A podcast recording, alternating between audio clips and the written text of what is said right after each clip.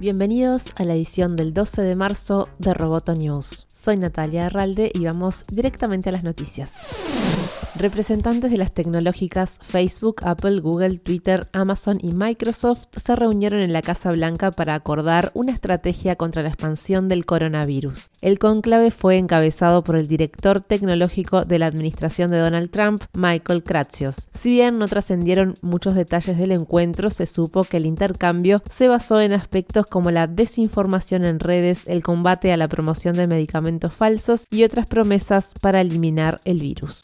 Google pidió a sus 100.000 empleados de Estados Unidos que trabajen desde sus casas ante la propagación del coronavirus. La compañía envió un memorando a todos los trabajadores informando que cambiaba sus políticas para recomendar a todos los empleados que pueden trabajar de forma remota que lo hagan hasta al menos el 10 de abril. El cambio de política representa una de las órdenes de trabajo remoto más radicales de cualquier empresa hasta la fecha en respuesta al brote de la enfermedad. No obstante, las oficinas permanecen serán abiertas para dar lugar a los trabajadores que solo pueden cumplir sus funciones desde la oficina. La semana pasada, Google también prohibió a todos sus empleados viajar internacionalmente después de que un empleado en sus oficinas de Zurich dio positivo por el coronavirus.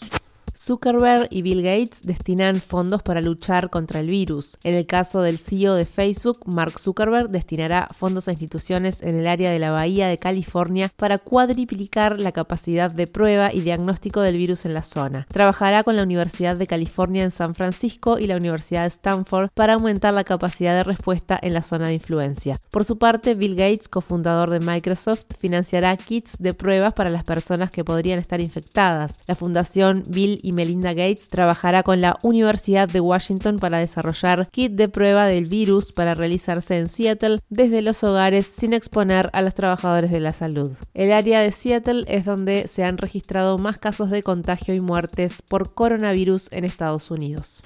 Facebook nombró a dos mujeres en su junta directiva. Se trata de Tracy Travis, directora financiera de Stella Lauder, y Nancy Killefer, ejecutiva veterana de McKinsey. La incorporación de ambas, anunciada en un comunicado, eleva la representación femenina en la junta de Facebook al 40%. Las directoras se suman en un momento de cuestionamientos de los reguladores sobre publicidad y manejo de datos personales de los usuarios. Los directores en Facebook tienen poco control sobre la dirección de la empresa en la que el responsable ejecutivo, Mark Zuckerberg, tiene la mayoría del poder de voto.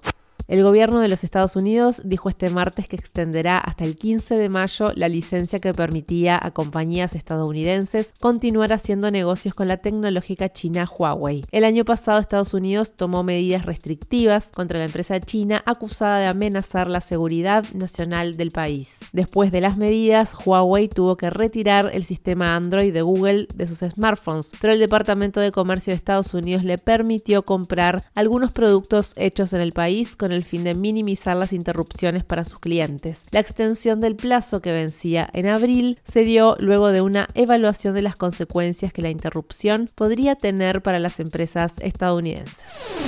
Roboto News es parte de Dovcast. Te invitamos a seguirnos en www.amenazaroboto.com, arroba amenazaroboto y facebook.com barra amenazaroboto. Hasta la próxima.